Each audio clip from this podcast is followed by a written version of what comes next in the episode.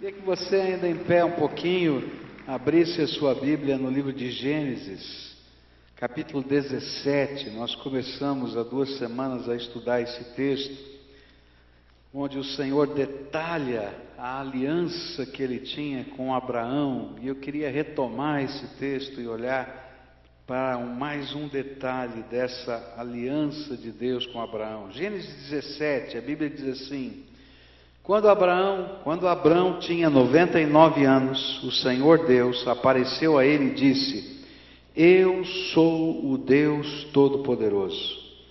Viva uma vida de comunhão comigo e seja obediente a mim em tudo. Eu farei a minha aliança com você e lhe darei muitos descendentes. E então Abraão, Abraão se ajoelhou, encostou o rosto no chão e Deus lhe disse: eu faço com você esta aliança. Prometo que você será pai de muitas nações, e daqui em diante o seu nome será Abraão e não Abrão, pois eu vou fazer com que você seja pai de muitas nações. Farei com que os seus descendentes sejam muito numerosos e alguns deles serão reis. A aliança que estou fazendo para sempre com você e com os seus descendentes é a seguinte: Eu serei para sempre o Deus de você e o Deus dos seus descendentes. Darei a você e a eles a terra onde você está morando como estrangeiro. Toda a terra de Canaã será para sempre dos seus descendentes, e eu serei o Deus deles. E Deus continuou: Você, Abraão, será fiel à minha aliança você e os seus descendentes para sempre. E pela aliança que estou fazendo com você e com os seus descendentes, todos os homens entre vocês deverão ser circuncidados. A circuncisão servirá como sinal da aliança que há entre mim e vocês.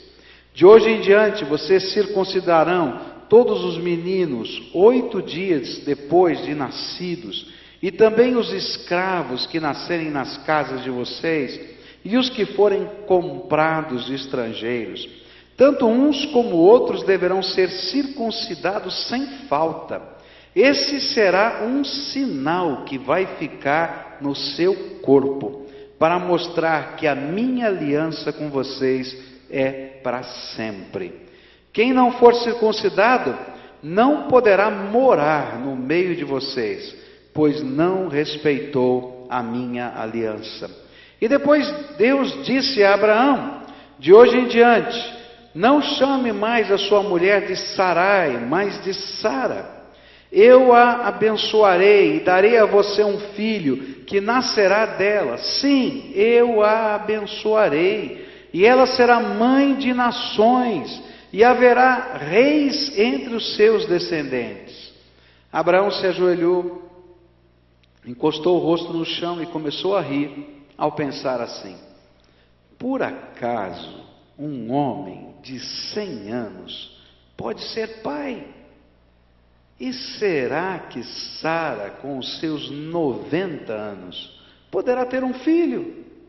E então Abraão disse a Deus o seguinte: Quem dera que Ismael vivesse abençoado por ti. Mas Deus respondeu: o que eu disse foi que Sara, sua mulher, lhe dará um filho, e você o chamará de Isaque, e eu manterei a minha aliança com ele e com os seus descendentes para sempre.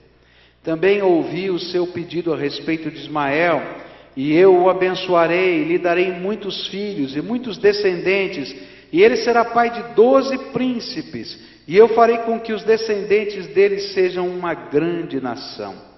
Mas a minha aliança eu manterei com Isaque, o seu filho, que Sara dará à luz nessa mesma época no ano que vem. Quando acabou de falar com Abraão, Deus subiu e o deixou. E naquele mesmo dia, Abraão fez como Deus havia mandado. Ele circuncidou o seu filho Ismael e todos os outros homens da sua casa, incluindo os escravos nascidos na sua casa e os que tinham sido comprados de estrangeiros. Abraão tinha 99 anos quando foi circuncidado. E o seu filho, Ismael, tinha treze. Os dois foram circuncidados no mesmo dia. E foram circuncidados também todos os escravos de Abraão, tanto os nascidos na sua casa, como os que tinham sido comprados de estrangeiros. Vamos orar a Deus. Pai querido, nós estamos na tua presença, cantamos louvores, dedicamos, Senhor, parte da nossa vida através das ofertas dedicamos os nossos filhos ao Senhor. E essa hora, Pai, quando queremos ouvir a tua voz. Eu sei que o teu espírito fala todo o tempo. Eu sei que o Senhor já falou a tantos corações aqui. Mas eu gostaria, Pai, de te pedir que nesse momento, quando estivermos meditando na tua palavra, o Senhor possa esconder, a começar de mim mesmo, e a cada um de nós, atrás da cruz de Jesus, de tal maneira que o Senhor resplandeça nesse lugar, que a tua palavra tenha lugar no nosso coração, que o Senhor aplique a verdade do Evangelho sobre as nossas vidas. É aquilo que eu oro no precioso nome de Jesus. Amém e amém. Você pode sentar-se.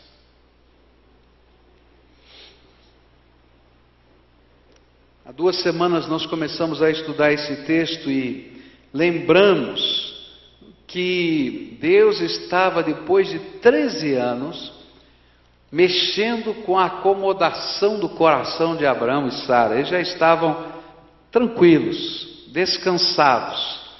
Eles já tinham um filho que era filha, filho da escrava Agar. Não era bem aquilo que Deus tinha prometido, mas ele estava tranquilo. As coisas estavam caminhando, e no meio desse contexto, Deus vai mexer com tudo isso e balançar as estruturas do seu coração. E Deus agora vai revelar para Abraão os detalhes da aliança. A primeira coisa que ele revela é quem é o Deus da aliança. E ele vai dizer que ele é o Deus todo-poderoso, o Deus todo poderoso, que não tem limite para o seu poder.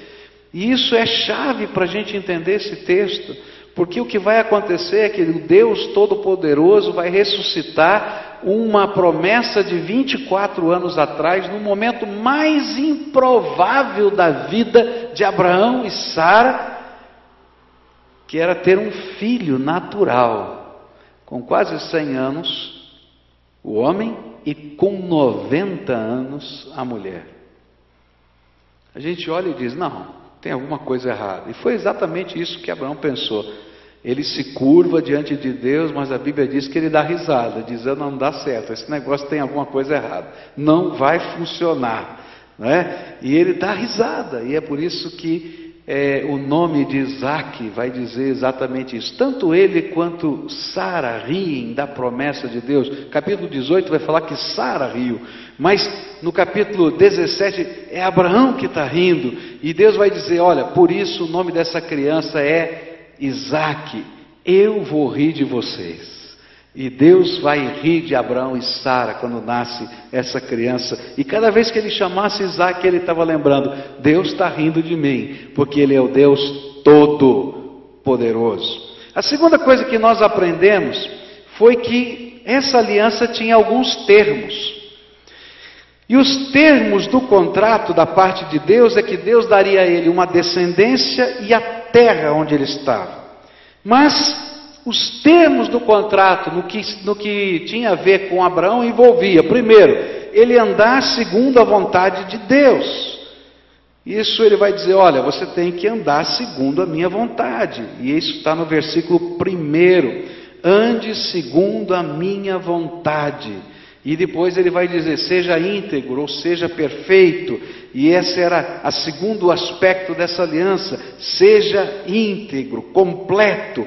Você se envolva de todo o coração, não pela metade, nesse compromisso e nessa aliança. Terceiro aspecto foi aquilo que a gente viveu aqui agora com as criancinhas. Celebre esse pacto com os seus filhos Ensine esses valores para os seus filhos. E agora, nessa noite, eu queria olhar para quarto aspecto dessa, dessa aliança que tem a ver com Abraão. Carregue o sinal do pacto no seu corpo. Deus pediu uma coisa estranha, muito esquisita. Para os homens, quando a gente fala, dá arrepio. Tem que falar a verdade. Tá? Eu, quando penso nesse negócio, dá um, frio na, na coluna, assim, sabe? É o seguinte: olha, todo homem nascido na sua casa tem que cortar a pele que cobre a glande do pênis, que chama-se prepúcio. Com oito dias, você vai lá, puxa a pelinha e corta. Bom, só que tem que começar agora. E todo mundo que está na casa, começando com você, Abraão, não é?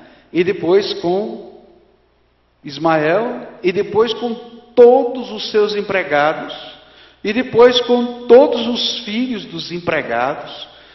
Se vocês querem fazer parte desse pacto comigo, se vocês querem ter parte nessa aliança, vocês vão carregar no seu corpo um sinal, uma marca íntima, profunda, que não dá para tirar, de que vocês são parte da aliança. Eu fico pensando como é que era a faca naquele tempo. Não é? Porque não tinha bisturi assim, né? Eu estava lendo que tinha umas facas feitas de pedra. Eu não gostei da história. Bom, mas o que está por trás disso? Dessa exigência de que houvesse no corpo um sinal da aliança, que seria a circuncisão. Era que, durante todo o tempo da vida, eles pudessem lembrar que tinham um pacto com Deus. É interessante que os estudiosos falam de várias nações no Oriente Antigo que usavam a prática da circuncisão com conotações diferentes. Então você vai encontrar a prática da circuncisão no Egito, entre determinadas castas sacerdotais. Você vai encontrar nos fenícios, você vai encontrar em vários povos do Oriente e com ideias diferentes, né? é, a ideia de fertilidade, a ideia de prosperidade, assim por diante. Mas a Bíblia vai sempre ligar esta cerimônia da circuncisão, esse símbolo exterior da aliança com Deus, com algo que está dentro do coração do homem e não apenas no exterior do homem. Em Deuteronômio 10, verso 16, Moisés explicando o povo de Deus o sentido da aliança, ele diz assim: circuncidai, pois, o prepúcio do vosso coração, e não mais endureçais a vossa cerviz. O que a Bíblia estava dizendo é o seguinte: olha, nesse pacto, você se rende integralmente a Deus. Você não circuncida ou não marca apenas o teu corpo, mas você vai agora abrir mão dos seus direitos, não vai ficar mais de pescoço duro, essa ideia de endurecer a serviço, mas você vai aprender a se curvar diante do Todo-Poderoso, e o seu coração vai estar maleável na mão dele, senão o pacto não tem sentido. Deuteronômio 30, verso 6, vai dizer assim: Também o Senhor teu Deus circuncidará o teu coração e o coração da tua descendência, a fim de que ames ao Senhor teu Deus de todo o teu coração, de toda a tua alma, para que vivas.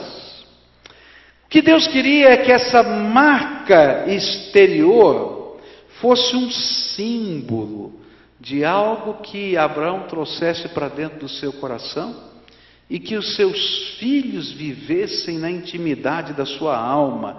Não apenas servir a Deus por uma obrigação, mas porque nós temos um pacto, uma aliança com Ele, nós aprendemos a amar a Deus com todas as forças da nossa vida. Ele é o Senhor da nossa vida. Jeremias capítulo 4, versículo 4 vai dizer assim: Circuncidai-vos ao Senhor e tirai os prepúcios do vosso coração, homens de Judá e habitadores de Jerusalém, para que a minha indignação não venha sair como fogo e arda de, arda, de modo que ninguém o possa apagar por causa da maldade das vossas obras.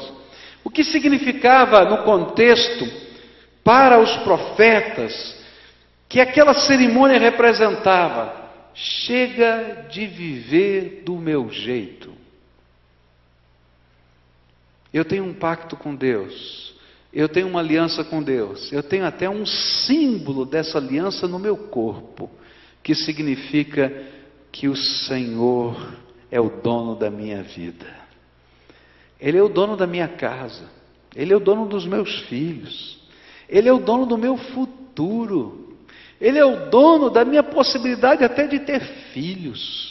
Ele é o dono das promessas que Ele vai cumprir na minha vida. Ele é o meu Senhor. Porque toda vez que na religião eu tenho um símbolo que não tem correspondente na alma, essa religião não tem sentido para mim. Se eu carregar a Bíblia, como você tem aí, mas se eu nunca lê-la,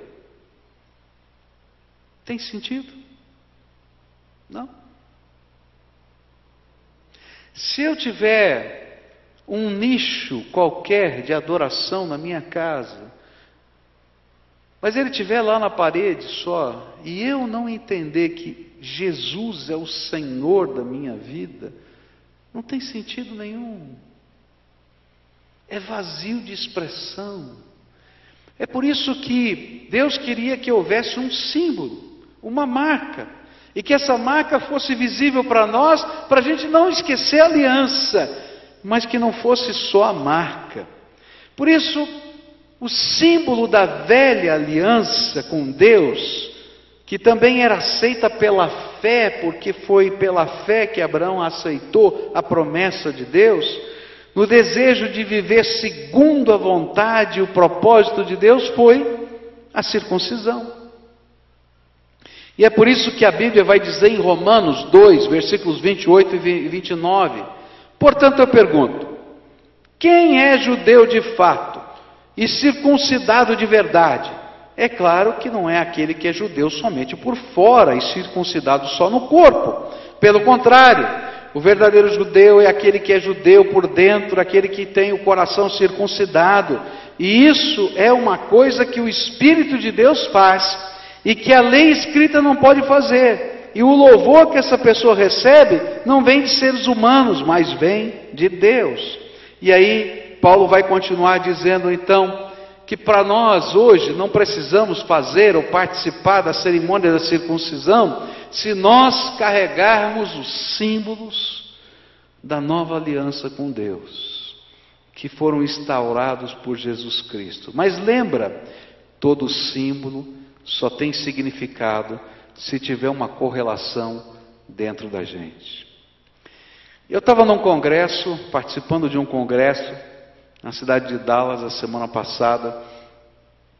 É um dos congressos que eu mais gosto de participar. São 80 pastores do mundo todo que uma vez por ano a gente se reúne para orar, para prestar contas uns aos outros e olhar para o avanço da obra do reino de Deus e ver como é que a gente pode trabalhar melhor o avanço do reino. E teve um momento muito precioso nesse congresso, onde o nosso, um dos nossos membros da nossa, da nossa equipe ali, de um dos países do Oriente Médio, que está passando por uma grande perseguição, por uma grande luta, usou da palavra. E quando ele começou a contar as coisas que estavam acontecendo lá, falou da grandeza de Deus, em como ele tem, apesar da perseguição e das lutas, revelado a sua glória naquele lugar. E ele contou a experiência de um casal convertido. E que alguns pastores que estavam lá ouviram essa experiência quando foram visitar a sua igreja e a sua comunidade. E até alguns que estavam lá disseram: Olha, conta para todo mundo aquilo que a gente viu lá. E foi muito interessante, porque era um casal, não é? É, a moça muçulmana casou-se com um homem que era da área de ciências, um professor numa universidade, e que era um, uma pessoa secularizada. Ele não cria em religião nenhuma. Tá? E aí começa todo um processo de evangelização, de transmissão da palavra, primeiro para essa mulher. Essa mulher começa a pensar nas coisas de Jesus, a respeito de Jesus, e um dia ela está numa grande confusão na sua alma, e ela começa a orar e dizer: Senhor, Jesus, se o Senhor é, é verdade, se o Senhor, essa, essa coisa que eu estou ouvindo, que é tão contrária a tudo que eu aprendi dentro do meu contexto familiar, se tudo isso é verdade, me dá um sinal. E aí foi dormir. Quando ela acordou, não é? no seu braço tinha uma mancha, não é? vermelha, num, na forma de uma cruz. E ela disse: Deus me deu um sinal. É verdade isso. E ela então foi procurar o seu marido e compartilhou com ele o que estava acontecendo. E o marido olhou para ela com aquele olhar bem secular e disse: Você está com alergia. Que marca de Jesus que está vermelho, é, tem forma de cruz, mas não quer dizer nada, é só alergia. Então foram no médico, o médico olhou e tal, passa remédio, etc, etc. Tudo bem. No outro dia ela falou: Senhor, será que foi alergia mesmo? Então eu não estou entendendo nada. Eu quero que o Senhor me dê um sinal. Confirma. E no outro dia ela acordou de manhã cheia de cruzes no rosto todo, na testa, em tudo quanto era lugar. Está vendo? Não é alergia, olha aqui. Ele disse: Não, não pode ser, tem alguma coisa errada. Tem uma explicação lógica para isso. Não, desapareceram, ele fotografou tudo aquilo, ela também. Aí ela orou diferente: Senhor, dá um sinal para o meu marido. Que não adianta, em mim ele não acredita. Dá um sinal para o meu marido. Eles foram dormir. No dia seguinte, na barriga do marido, tem umas manchas vermelhas que não são cruzes, mas está escrito Jesus. Hum, você pode imaginar?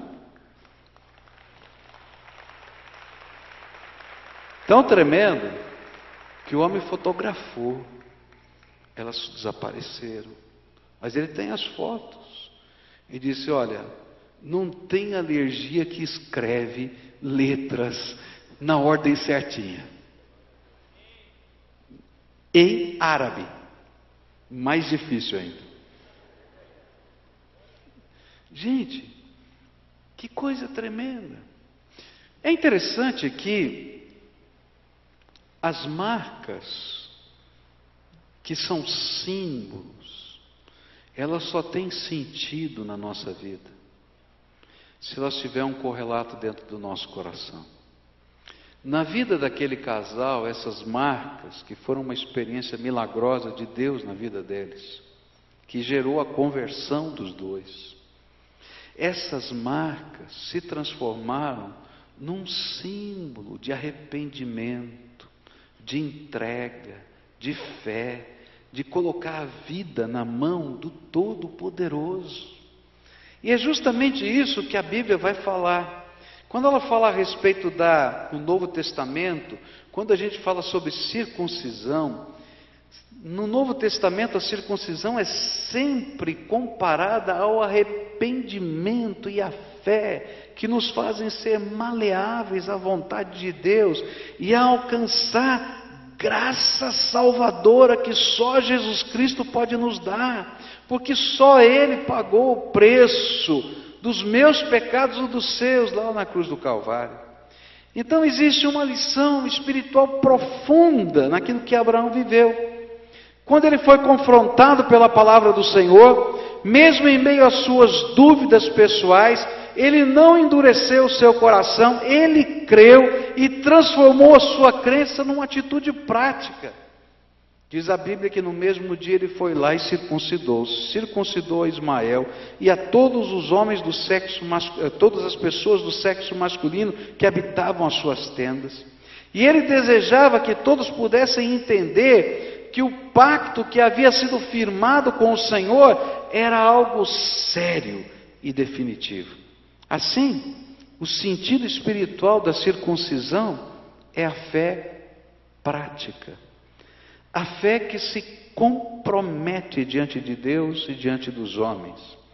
Quando estudamos a história, descobrimos que a circuncisão para o judeu foi motivo de perseguição na época do império dos gregos, na época do império dos romanos e até entre os nazistas no século XX.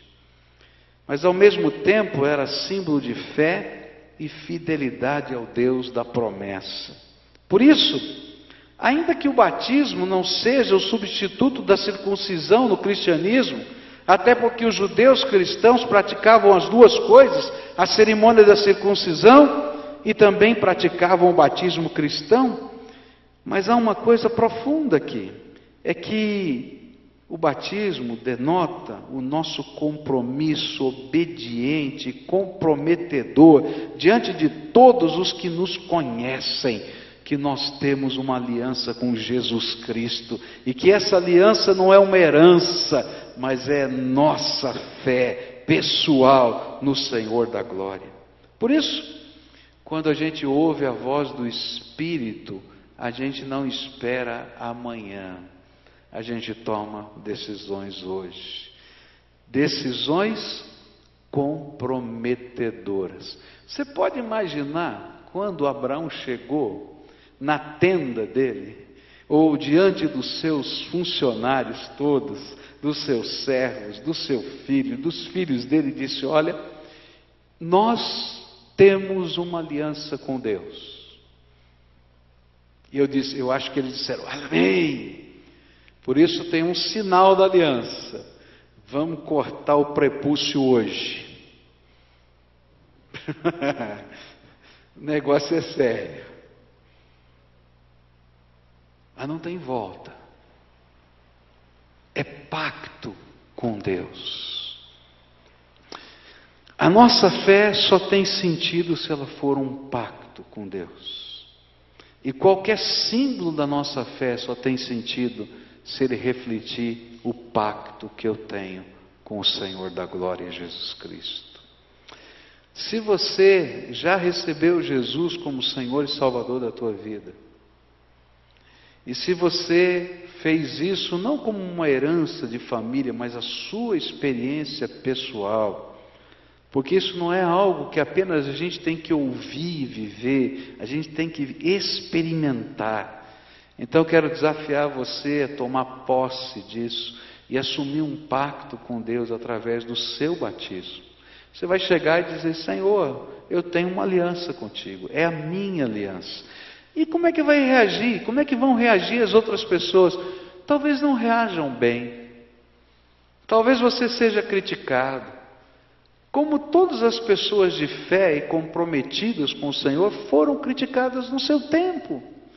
Mas o importante não é aquilo que as pessoas pensam de nós, mas aquilo que o Deus da minha aliança pensa de mim mesmo.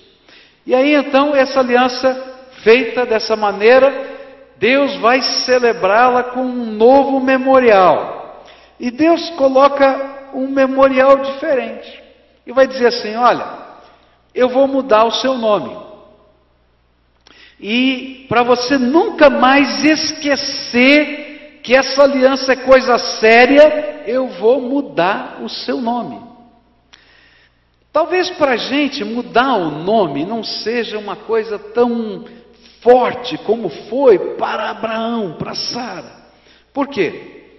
Porque a mudança do nome era um sinal profético de Deus. É interessante que no Velho Testamento a gente vai encontrar, e no Novo Testamento também, vários várias coisas que são sinais proféticos, marcas proféticas de Deus na vida das pessoas. E a mudança desses nomes era um sinal profético. O que, que significava Abraão? Abraão quer dizer pai honrado, exaltado. E que significa Abraão com um A a mais? Pai de uma multidão. Ele não tinha, só tinha um filho nessa altura, mas ele seria pai de uma multidão. O que, que significava Sarai? Bom, a gente não sabe ao certo o significado de Sarai. Tem algumas possibilidades. Alguns dizem que poderia ser zombar. Outros poderiam dizer que esse nome significava ser contencioso, brigar, briguenta. Mas também poderia ser uma forma antiga, arcaica, de princesa. Mas provavelmente fosse ser contenciosa, né? Porque o nome era dado pelo pai por alguma atribuição ou alguma característica da criança. Então, a criança devia ser meio resmungona, chorona. Então a mãe disse: é Sarai, tá? E essa é a ideia que a gente tem aqui. Mas olha só como Deus muda, muda uma letrinha. E você vai dizer agora, Sarai, você não é mais a briguenta, a contenciosa. Você vai ser princesa, porque você vai ser mãe de reis. Nas sociedades do Antigo Testamento, os nomes são muito mais importantes do que para nós hoje, porque para nós hoje eles são apenas uma, um rótulo da gente, um nome, uma, uma marca que a gente tem. Mas no Velho Testamento eles expressavam o caráter de uma pessoa, ou talvez o seu destino, pelo menos do ponto de vista daquilo que os pais percebiam. Aqui, no entanto, Deus está mudando o nome deles e ditando uma mudança na idade adulta. E não era mais apenas uma expressão piedosa de esperança dos pais, do que a criança poderia ser ou cumprir na sua vida, mas era uma declaração divina de identidade e de destino futuro. Você não é mais contenciosa, você é princesa. Você não é um pai honrado, você é o pai da multidão, porque você vai lembrar todo dia quando alguém te chamar que você tem um pacto e uma aliança comigo. Você não vai esquecer mais das minhas promessas. Por isso, a mudança do nome era um sinal profético de que ele seria pai de muitas nações. Mas o que isso tem a ver com a minha vida? Há uma coisa tremenda na Bíblia. A Bíblia diz que eu e você teremos um novo nome. Você gosta do seu nome? Essa é uma pergunta chata, né? Você gosta do seu nome? Tem gente que não gosta do seu nome. Tem gente que diz assim para mim, pastor, Dá para colocar no cadastro de membros da igreja o meu apelido? Não, mas assim, é, não, posso colocar ali num campo. Não, não, não, não, eu não quero que ninguém saiba o meu nome. Aí a gente teve que conversar com o pessoal aqui para ter um campo, apelido de preferência. Porque a pessoa não quer nem que saiba o nome, só o apelido, porque não gosta do seu nome, né? Olha que nome lindo eu tenho, Pascoal. Fala a verdade, né? É lindo assim se eu pensar na tradição, que o meu bisavô, que o meu pai, que eu. Mas quando chegou a hora do meu pai tentar fazer a minha cabeça para colocar no nome do Michel, o nome de Pascoal III, Pascoal sei lá o quê, eu disse: não, chega dessa tradição. Aleluia, né? Coitado, né? Mas sabe o que a Bíblia diz? É que no dia em que eu recebi Jesus como Senhor e Salvador, eu recebi um novo nome. Esse novo nome é algo que Deus colocou como característica eterna na minha vida. e que eu só vou saber no dia que eu entrar no céu. Está lá em Apocalipse capítulo 2. A Bíblia fala em Apocalipse capítulo 2 que no dia que eu estiver entrando no céu eu vou receber uma pedrinha branca, e essa pedrinha branca vai ter o meu novo nome. E esse novo nome vai ser como no tempo de antigamente, que vai representar todas todo o prêmio e todo o galardão que Deus vai me dar para toda a eternidade. E esse nome vai representar as características, as bênçãos, as promessas, os lugares eternos dentro do seu reino que eu vou ter. E aí, eu vou ter, quando eu ler o nome, eu vou ter uma santa emoção. Porque não vai ser só um título, vai ser um presente para toda a eternidade. A Bíblia fala que quando você fez essa nova aliança com Jesus, o Senhor te deu um novo nome. E esse novo nome está escrito naquela pedrinha que é o ingresso do céu, um símbolo desse ingresso do céu, e ele está prometendo coisas tremendas e eternas para você. Eu não consigo nem imaginar.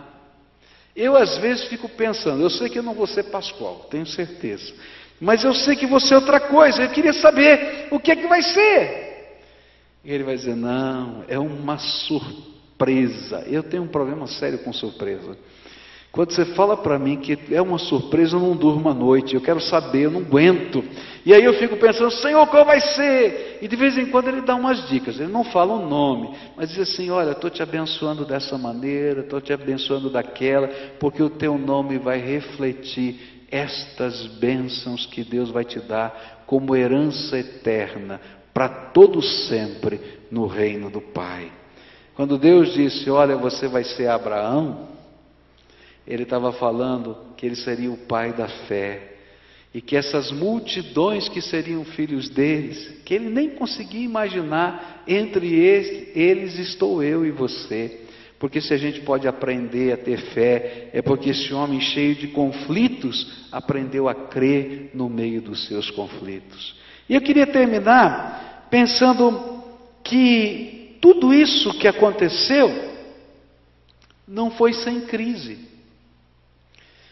Quando eu olho para essa cena toda, eu vou ver que a fé é uma crise da minha alma. Às vezes a gente olha para os heróis da fé e acha que é tudo maravilha. Ah, o pastor Pascoal está lá, coitado de você, minha filha, porque eu vivo tanta crise que você nem imagina. É verdade. Ontem à noite eu estava orando e Deus estava me fazendo promessas que Ele já tinha feito. E eu tive que escrever lá no meu diário: eu estou tomando posse de novo dessa promessa. Porque, queridos, viver a fé é uma crise. Lembra quando Abraão recebeu outra vez a promessa? Não foi a primeira vez, ele já tinha recebido no capítulo 12, já tinha, vai lá ver, tem um monte. Ele curva lá com o rosto no chão e ele dá risada e diz: Senhor, tá bom, abençoa aqui Ismael, está tudo bem. Ele está vivendo uma crise de novo. Eu quero dizer para você que viver pela fé é andar nessa crise onde eu tenho que pôr os pés no chão, pisar aqui nessa terra, todo dia, levantar de manhã, ir lá trabalhar, enfrentar os problemas, enfrentar as dificuldades, chegar em casa, ver a batalha que está acontecendo, às vezes com uma pessoa que eu amo, enfrentar uma enfermidade, enfrentar essas coisas e guardar as promessas de Deus. E de repente eu digo, Senhor, as promessas o Senhor fez, mas onde é que elas estão acontecendo? De que jeito elas vão acontecer? E é no meio dessa crise que eu vou olhar para os símbolos da minha fé. É no meio dessa crise que eu vou trazer à memória o que pode me dar esperança, a palavra de Deus. É no meio dessa crise da minha alma que eu vou ter um novo encontro com Deus. E mesmo Deus falando comigo, eu ainda me sinto em crise. Quando acontecia isso comigo, às vezes eu dizia, mas que miserável homem eu sou. E aí eu descobri uma coisa: eu sou só homem. E eu posso encontrar parceiros muito bons. Eu vou encontrar Abraão, eu vou encontrar Moisés, eu vou encontrar Elias, eu vou encontrar Pedro, eu vou encontrar Tiago, porque é no meio dessas crises que Deus revela a sua graça e nos diz: recobra a tua fé.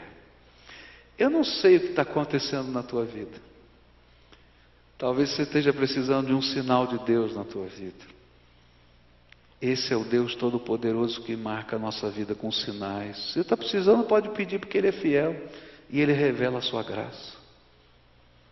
Eu, quando tenho tantas dúvidas no meu coração, não, tenho, não temo, não. Eu dobro o meu joelho e peço sinais para Deus. E Deus é fiel, porque Ele sabe que eu estou no meio de uma crise. Às vezes eu olho para as marcas na minha vida marcas que Deus já deixou no meu corpo, marcas que Deus já deixou na minha história, e trago à memória aquilo que Deus já fez, mas eu estou em crise. E aí o Espírito Santo de Deus vai dizer para mim: não, filho, não precisa você construir respostas humanas como o próprio Abraão estava fazendo, racionalizando, dizendo: pode uma mulher de 90 anos ter filho, um homem de 100 anos ter filho. Estou feliz se o Senhor abençoar Ismael. E Deus disse: tudo bem, eu vou abençoar Ismael, porque ele é teu filho. Eu vou derramar minha bênção. Mas eu quero lembrar para você que a minha promessa foi que você e Sara teriam um filho, e eu sou o Deus Todo-Poderoso, e eu vou cumprir a minha promessa. E é no meio dessa crise que ele se levanta e dá passos de fé outra vez. Eu não sei como é que está a tua vida. Tem dias, queridos, que eu sou capaz de olhar para os desafios de Deus numa alegria, numa esperança, numa força, numa pujança. Se alguém chegar perto de mim e dizer, vamos lá, tá. Mas tem dias que eu estou com o rosto no chão porque eu temo a Deus. Mas eu estou quebradinho por dentro. E sabe o que eu acho tremendo? É que Deus sabe que eu não sou super-homem.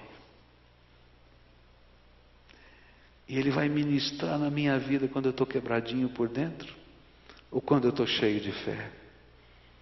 Uma das coisas tremendas, porque eu não creio nessa teologia da prosperidade que se vende por aí, que se você não tiver fé, no sentido de que tudo depende de você, quase nada depende da graça de Deus, é porque eu me conheço, eu sei como eu sou fraco, como eu sou carente, mas que a graça de Deus vai lá mexer na minha vida apesar de mim. E aí Deus vai lá pegar Abraão e dizer: Levanta o teu rosto, estou mudando o teu nome, estou deixando uma marca no teu corpo, e daqui um ano, daqui um ano, daqui um ano, Daqui um ano você vai celebrar comigo todas as minhas promessas. O interessante é que o capítulo 17 não termina. A gente tem que ler o 18, a gente vai continuar estudando o 18 depois, porque Deus tem que mandar anjos para confirmar essa promessa. Que Deus bom é esse, que olha para onde eu estou e me visita naquela condição visita uma mulher no Egito que diz: Senhor, se Jesus é verdade, deixa um sinal para mim e deixa as marcas.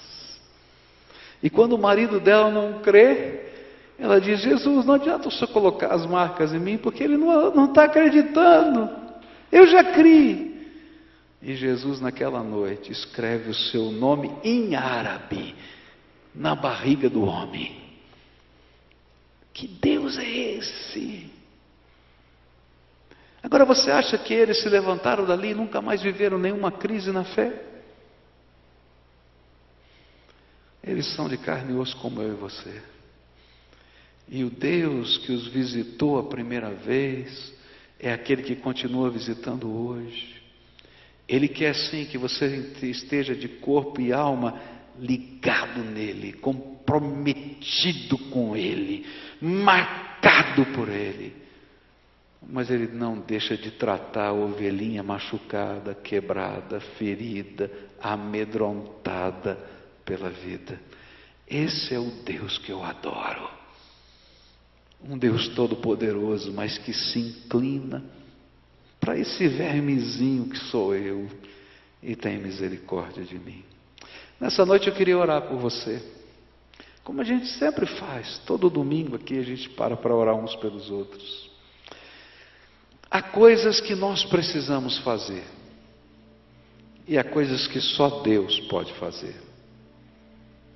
Teve uma hora que Abraão teve que se levantar, depois de visitado pelo Espírito, e apesar da crise, e dizer: Tu és o Deus da minha vida.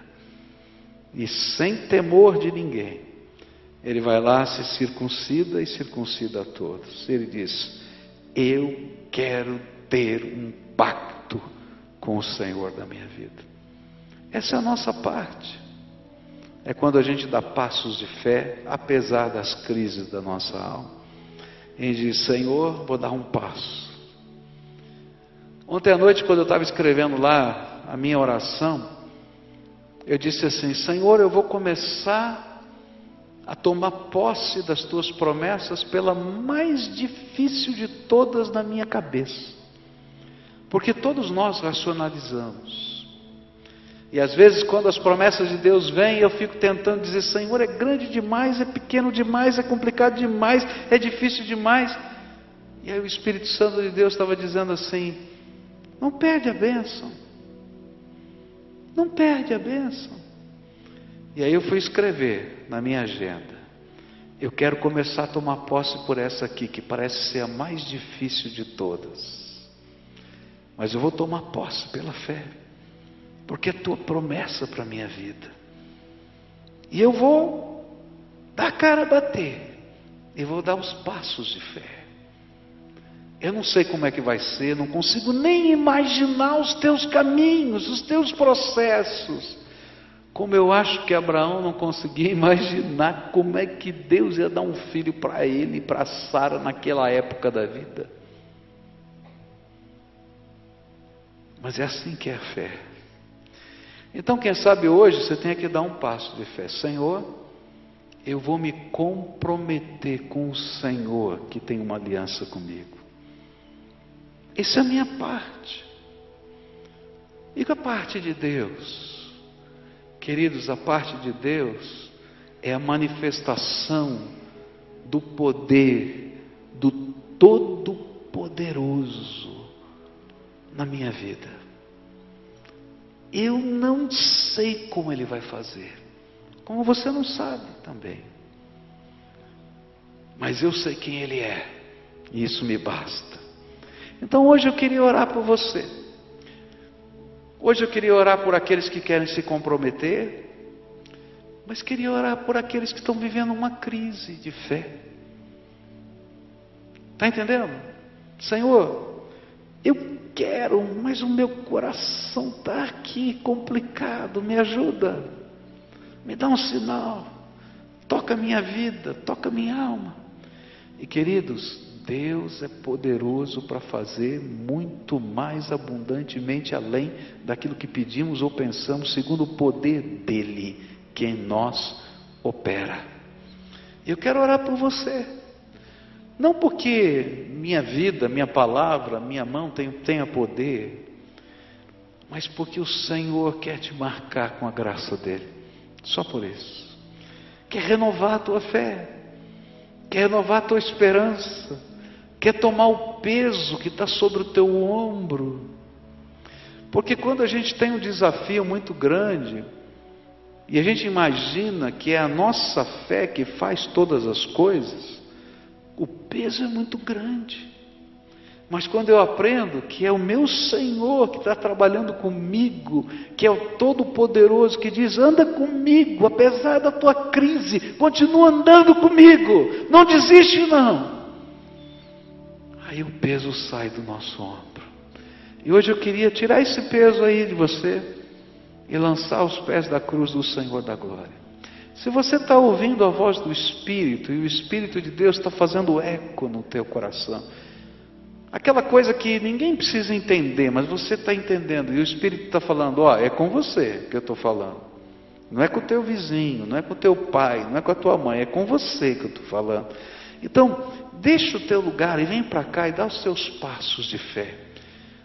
Ah, pastor, mas tem que fazer isso? A gente tem que se comprometer com essa fé. Dá passos de fé. Senhor, eu estou aqui, estou aqui, essa é a minha parte. Eu estou vindo, Senhor, estou vindo. Estou no meio dessa crise, estou no meio dessa confusão, tenho medo disso, medo daquilo, mas eu quero me comprometer com a tua palavra, com a tua promessa, com os teus desafios. Humanamente, a minha mente tem um monte de dúvidas e respostas, mas o Espírito de Deus está falando para você: não é isso não, eu falei outra coisa para você, está lembrado? Então agora toma posse e diz: Senhor, restaura a visão, restaura a percepção, restaura a minha esperança, restaura a minha fé. Me ajuda, Senhor, me ajuda, Senhor. E sabe o que é bom? É que o Deus de Abraão, o Deus de Isaac, o Deus de Jacó, o Deus de Moisés, o Deus de Elias é o nosso Deus, é o teu Deus. E o seu filho Jesus é o redentor da nossa vida. Toma posse, toma posse, se compromete.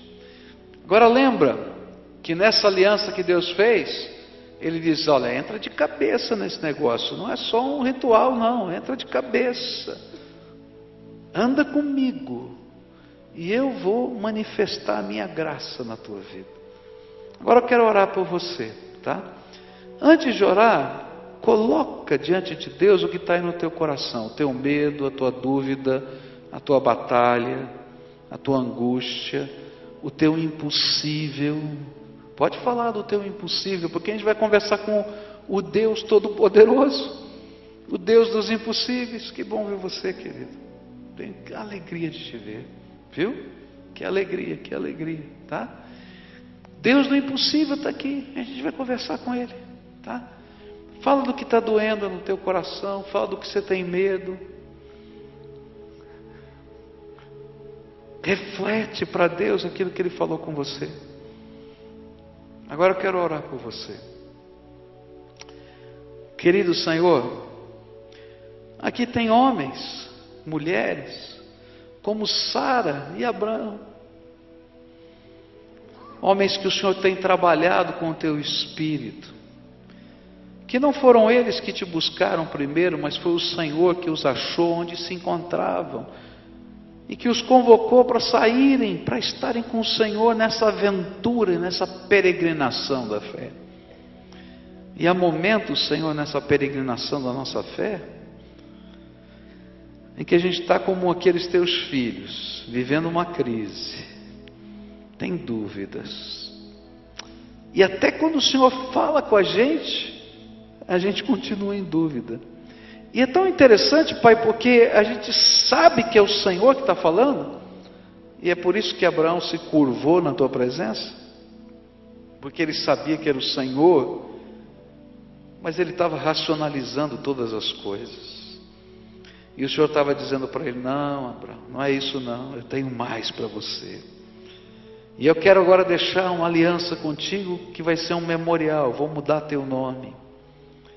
E vou colocar uma marca no teu corpo. Uma marca dessa aliança. Senhor, nesta hora eu quero te pedir: abre as janelas dos céus e derrama do teu Espírito Santo sobre o teu povo que o selo dessa aliança seja o derramar do teu espírito. Que o teu Espírito Santo esteja se derramando, Senhor, agora. Que ele venha, Senhor, como aquele óleo que era derramado sobre Arão na consagração sacerdotal. Era um jarro de óleo que vinha sendo derramado pela cabeça, e ia escorrendo pelo cabelo, pela barba, que ia escorrendo pelas roupas, pelo manto até os pés. E que nessa hora esses teus filhinhos sejam revestidos do teu Espírito Santo. Ó oh, Pai, nessa hora, em nome de Jesus, eu quero te pedir, há algumas pessoas doentes aqui. Senhor, cura, em nome de Jesus eu te peço. Ó oh, Pai, que esse revestimento do teu espírito revele a tua cura. Tem pessoas, Senhor, que estão vivendo dores agora, que elas sejam agora cessadas em nome de Jesus. Que todo espírito de enfermidade que se lança sobre qualquer vida agora seja repreendido em nome de Jesus. E que nessa hora o poder do Todo-Poderoso se revele tem pessoas, Senhor, que tem câncer aqui, Senhor. Eu sei, eu conheço algumas. Eu quero te pedir agora, em nome de Jesus, cura. E que nesses exames que vão fazer, esse câncer vá embora e eles possam ter o documento na mão. Como aqueles homens lá do Oriente tinham as fotos para nunca mais esquecerem que o Senhor marcou a vida deles. Senhor, eu não tenho esse poder, mas nós estamos falando com o Deus Todo-Poderoso. Em nome de Jesus, Senhor, agora, estende a tua mão e abençoa. Estende a tua mão e abençoa, Pai. Deixa uma marca no corpo dessas pessoas. Marca do Senhor. É que eles nunca mais se esqueçam que eles foram tocados pelo teu Espírito. Há algumas pessoas que estão feridas na alma agora, estão doentes. Os seus olhos não conseguem enxergar qualquer beleza, porque a alma está doente. Há um filtro, Senhor, e esse filtro impede que eles enxerguem. Senhor Jesus, esse filtro são as dores, as amarguras, as ofensas, as frustrações que estão aqui. Espírito de Deus, vem agora, em nome de Jesus, e tira o peso que está aí agora, Senhor. Vai começando a arrancar em nome de Jesus. E que eles consigam, Senhor, colocar para fora tudo isso que está negro, escuro, sujo, doído. E que o Senhor possa colocar nesse buraco o teu espírito e o teu espírito seja consolação, seja ânimo, seja vitória. Senhor, muda os olhos, muda os olhos, Senhor, para que eles consigam enxergar a tua luz, brilhe a tua luz, Senhor. E permita que os olhos deles, Senhor, mesmo fechados, comecem a enxergar a luz do Senhor, a luz do Senhor, o brilho do Senhor e que a alegria do Senhor venha como um jorro, Senhor, como um derramar, como uma inundação. Senhor, tem pessoas que têm medo de se comprometer com o Senhor aqui. Tem medo do que alguém vai pensar se eles pedirem um batismo. Tem medo, Senhor. Tem medo. Ó oh, Pai, a tua palavra diz que o teu amor encobre todo o medo. E que nessa hora esse medo seja expulso em nome de Jesus. E que a alegria da salvação seja como que eles se estivessem embriagados pelo teu espírito. Oh Pai, que venha a alegria do Senhor sobre eles. Senhor Jesus, tu conheces a crise que cada um está vivendo. Eu não sei, eu não sei. Mas que nessa hora o teu espírito esteja falando ao coração de cada um e que a crise deles seja tratada pela palavra do teu espírito no coração deles, e que eles escutem a voz do teu espírito, que o teu espírito fale com eles, que eles saibam que foi o Senhor que falou com eles, que eles saibam que foi o Senhor que os tratou, que eles saibam, Senhor, que a marca que eles levam no seu coração e no seu corpo é a marca de Jesus, o Salvador da vida deles. Põe a tua mão de poder, Jesus. Põe a tua mão de poder. Põe a tua mão de poder, põe a tua mão de poder. Tu és o Deus Todo-Poderoso, põe a tua mão de poder. É aquilo que nós clamamos em nome de Jesus. Amém.